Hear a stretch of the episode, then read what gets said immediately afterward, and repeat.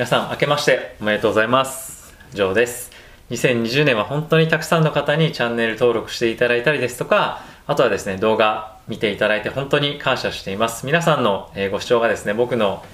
力に励みになったことは言うまでもなくこうして今でも YouTube 続けられ続けられているのは皆さんのおかげです。2021年もですね皆さんに有効な有用な有益な動画をですねいろいろと出していきたいと思ってますので、えー、何卒今年もよろしくお願いいたします。えー、これがですね、動画今年の1本目のものになるんですけれども、いろいろですね、他の YouTuber の方も動画すでに出されていると思うんですが、今年はですね、僕も株式の運用方法を少し変えようかなと思っているので、そこをですね、皆さんと共有をしていきたいと思っています。で、これまでどういうふうに僕がえ、取引をするとき、もしくは分析をするときやってきたかっていうのをですね、まずお話ししてから、え、今年はどうするのかっていうのを話していきたいと思ってます。で、これまではですね、僕は、え、比較的、え、ファンダメンタルっていうものを、えー、まあ、比較的ですけども、重視して、え、投資っていうものにアプローチをしてきた歴史的背景があります。で、それはですね、僕が、え、最初にいたチームがですね、え、いわゆるなんていうんですかね、あの、流動性が低いものですとか、あとは、非上場の株とか会社に対して取引をするっていうことが多かったから、ファンダメンタルが全てみたいのが結構、え、ありました。ですが、今年ですね、昨年か、2021年ですね、のトレンドを見てみると、もうそのファンダメンタルがどうかとかどういうよりも、その会社のビジョン、CEO のビジョンっていうところがどういうものがあるかっていうところと、あとはですね、そこの会社に技術としてどういったものが備わっているのかですとか、あとはですね、メガトレンドにその会社が乗れているのかどうかっていうところがですね、非常にファンダメンタルも重要なんですが、もっともっとそういうところへのフォーカスが去年は進んだんじゃないかなと思っているのと同時に、今後もですね、そういうトレンドにしばらくはなるんじゃないかなと思っています。で、これはですね、やはり個人投資家の台頭っていうのが非常にえー、強く理由として挙げられるんではないかなと思っているのと同時に今後ですね今大きくなっているセクターメガトレンドとして、えー、乗っかっているようなセクター例えば EV ですとかクリーンエネルギーもそうですしあとはですね、えー、ゲノム系の医療とかそういったところはですねこれまでマーケットとして存在してなかったようなところが非常に多いと思うんですね。なのでそこに対してどういうふうにアプローチしていくのかもしくはどうどれぐらいスピード感を持ってその市場でシェアを取っていくのかかつ新しいテクノロジーを使ってどれだけですねあのいい品質のものを今後作っていけるのかとか、まあ、そういったところの方がこれまでのファンダメンタルっていうところにも大事になってくるんじゃないかなと思っています。あとはですね今回非常にイーロン・マスクを見てて思ったんですけれどもやはりどれだけ本当に人々がその CEO に会社にお金を託したいと思えるかっていうところはですねもうバリエーションなんて関係ないっていうところまでいけるっていうのが、まあ、やはり今回の、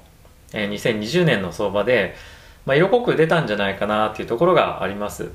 というのは別の言い方をすると、え人々はですね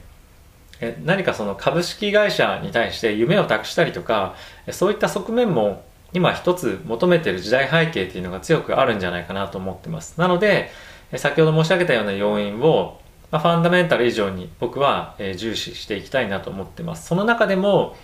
一番僕は重要視したいと思っているのは、えー、まあ、まずはメガトレンド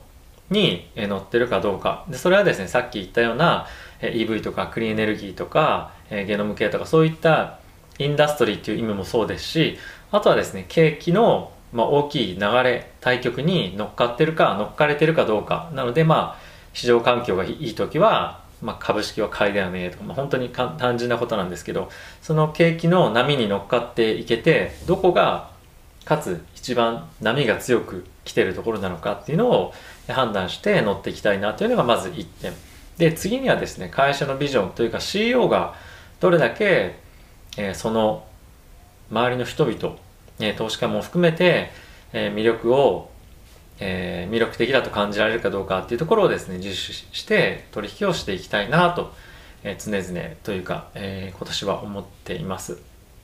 で、実際に僕はそれを見極められる力があるかどうかっていうのは、まあ、今後ですね、僕もいろいろと勉強していかなければいけないと思ってますし、え常に新しい人が仕様としても出てきますし、あとはメガトレンドっていうところも、いろんな人がですね、今はレポートとかっていうのを出してるので、そういったものを読みながら自分の知識も深めて、今年はですね、さらに、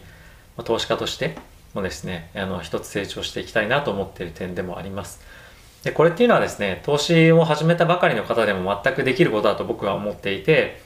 今、特にこの EV とか、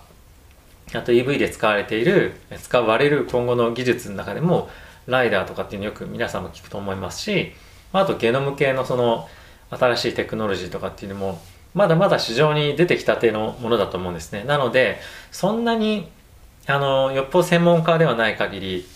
知識のベースってそんなに変わんないと思うんですよね。なので、今からでも誰でも、その領域について、まあ、スペシャリストになれなくても非常に詳しくなれる、えー、というような今状況だと思うので、まあ、いかにですね、どれだけ時間を使って勉強したかっていうところが、えー、優位性につながってくるかなと思うので、そこはですね、皆さんも、え、一緒にもしよろしければ、え、勉強して、どっかで、まあ、Twitter でもですね、いろいろといいんですけれども、え、共有をお互いし合って、え、高め合っていけたらなと思っています。あとはまあそういったところも、えー、ていうんですか、メンバーシップの動画でも出したいなと思いつつも、まあ、その投資を始めたばっかりにの方はですね、対象にやってるっていうところもあるので、えー、どういったコンテンツがですね、皆さんの役に立つのかなっていうのも一緒に考えながらやっていきたいなと思っています。はい。えー、おそらくなんですが、まあ、新しく勉強し始めた株を始めましたよっていう人はですね、やっぱりなんとなくファンダメンタルとかっていうところに入りがちなんじゃないかなとは僕思ってはいるんですが、まあ、そういったところよりも、まあ、大事なんですけど、まずは対局経済の流れがどういうふう方向に向かっているのかでかつ金融政策経済政策がどういった方向に世界的に向かっているのかかつそれにどう金利が引っ張られているのか。でその金利が引っ張られたりとかしていく中で株式市場はどういうふうに向かっていくのかっていうような流れの順番で考えると分かりやすいと思うのでまずはですね各国が今掲げているようなクリーンエネルギーに向けての政策とかっていうのを理解していったりとか、あとはですね、どういったところに、まあ、これもクリーンエネルギーなんですけど、政府として、例えばですよ、あのアメリカの、まあ、今度バイデンさんがもし大統領になるのであれば、クリーンエネルギー、クリーンエネルギー系のところに、まあ、お金が入るとか、あとは、えコンストラクションですね。建設とか、まあ、そういったところにお金を入れるふうにも言っているので、まあ、そういったところにお金が集まってくるんだなとか、あとはですね、経済が、今年来年回復してくるのであれば、コモディティ関連として、鉄鉱石ですとか、レアメタルが上がってくるんだなとか。で、クリーンエネルギー系が今後もどんどん拡大していくのであれば、石油ビジネスっていうものは、徐々に、えー、景気拡大の局面であっても伸び率がそんなに良くないんじゃないかとか、えー、そういったことをですね、考えながら、今年以降はですね、えー、投資に皆さんも活かしていっていただけたらなと思っています。えーちょっとなんか取り留めもないような話になってしまいましたけれども、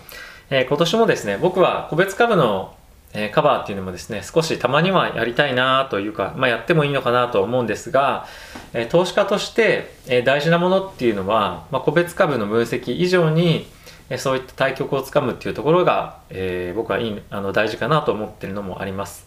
ですし、まあ、あとはですね、他の、まあ、YouTuber の方だったり、Twitter でやあのノート書いてる、えくださってる方とかもですね、個別株のところはカバーしてる方が非常に多いので、えそういったところも、まあ、僕も皆さんも、え参考にしていければなというふうに思っています。僕はどちらかというと、その日々のニュースをどういうふうに、え捉えればいいのか、で、その日々のニュースを、まあ、受けた後に、それに対して取引をしていく上で、どういう見方をすればいいのかとかですね、どういった取引が今後効果的なのかとか、今後の経済の大きな流れっていうものを中心にですね、皆さんに配信をしていきたいと考えています。なので、もし、えそういったところですね、え必要だなとか、まだ自分には、